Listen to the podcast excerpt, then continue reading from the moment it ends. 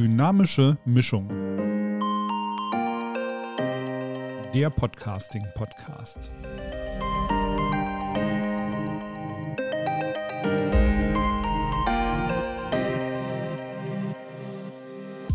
Hallo und willkommen zu Dynamische Mischung, dem Podcast für alle, die in ihrem Unternehmen oder ihrer Institution einen Podcast etablieren oder weiterentwickeln wollen. In der letzten Folge haben wir über das Sound-Interface fürs Podcasten gesprochen. Heute beschäftigen wir uns mit dem, was nach der Aufnahme folgt, der Schnitt und die Optimierung des Sounds. Grundsätzlich sollte man wissen, dass es zeitsparender ist, während der Aufnahme schon auf einen guten Sound zu achten, als im Nachhinein mit Software aus einer mittelmäßigen Aufnahme einen perfekten Radiosound zu zaubern. Wir sind vermutlich alle keine ausgebildeten Tontechniker, aber mit ein bisschen Vorbereitung und vernünftigem Equipment lassen sich schon sehr ordentliche Ergebnisse erzielen. Nun kann man sich ja die Frage stellen, wozu man überhaupt ein Schnittprogramm benötigt.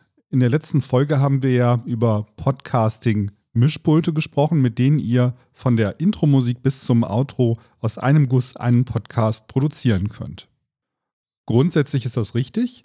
Mit Schnittprogrammen könnt ihr aber noch das letzte Quäntchen aus eurer Aufnahme herausholen, zu lange Pausen eliminieren, Nebengeräusche von anderen Spuren löschen, das Fade-in und Out der Musik optimieren und letztlich auch den fertigen Podcast rendern und von einer unkomprimierten Wave-Datei in eine komprimierte MP3-Datei umwandeln. Der Markt an Schnittprogrammen ist riesig und die gute Nachricht ist, es gibt sowohl für Windows als auch für macOS kostenfreie Programme, die perfekt funktionieren.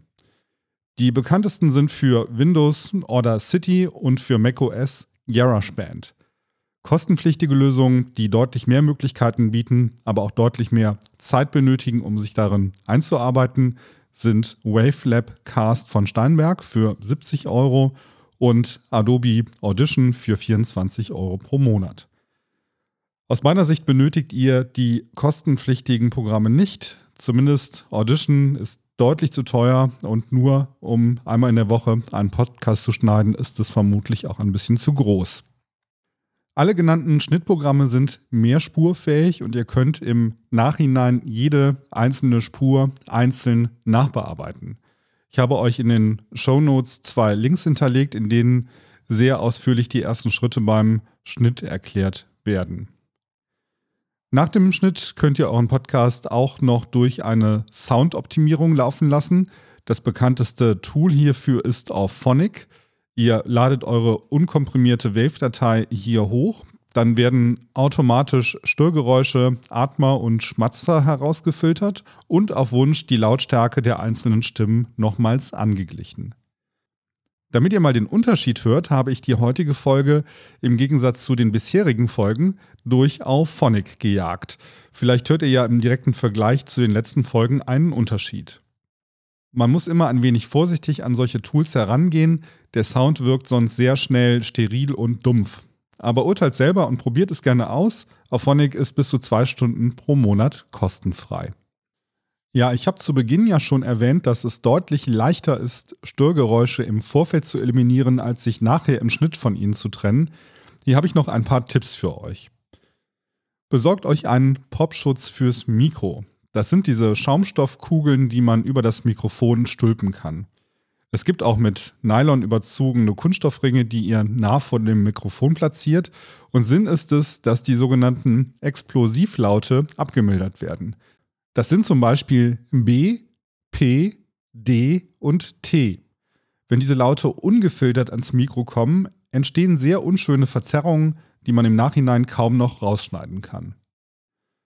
Mein zweiter Tipp ist, dass ihr euch nicht in einen leeren großen Raum setzt, sondern euch entweder einen kleinen Raum sucht, der mit Teppich und Polstermöbeln ausgestattet ist, oder ihr euch einen sogenannten Mix-Screen zulegt. Der Grund ist ganz einfach, je leerer und größer der Raum, umso größer der Hall. Und den hört ihr unter Umständen dann noch in der Aufnahme.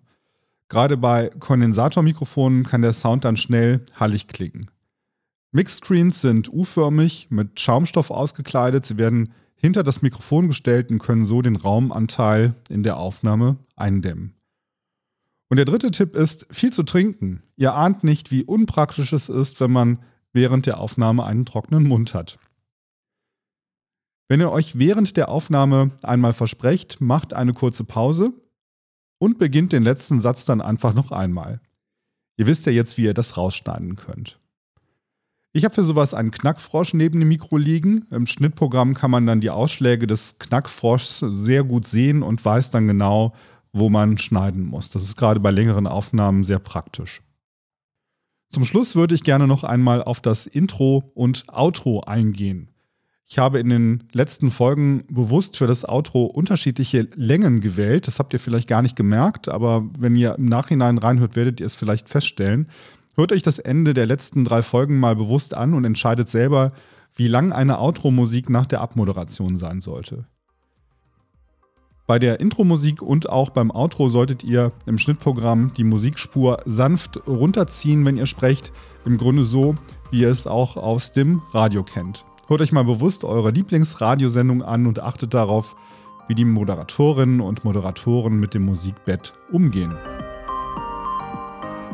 Ja, ich denke, das sind erstmal die wichtigsten Infos zum Schnitt. Ich habe euch, wie gesagt, in den Show Notes zwei Links gesetzt. Da könnt ihr euch äh, im Detail anschauen, wie die beiden Hauptschnittprogramme, über die ich heute gesprochen habe, funktionieren. Wir hören uns in der nächsten Folge wieder und dann schauen wir uns an, welche Möglichkeiten es gibt, Gäste einzubinden, die nicht bei euch sind. Da gibt es nämlich eine ganze Reihe unterschiedlicher Möglichkeiten, die wir uns in der kommenden Folge mal genauer ansehen. Wenn ihr bis hierhin Fragen habt, dann schreibt mir gerne. Ich versuche wie immer schnell zu antworten. Ihr erreicht mich unter podcast.hüsgen.de. Viel Spaß beim Planen und bis zur nächsten Folge. Tschüss.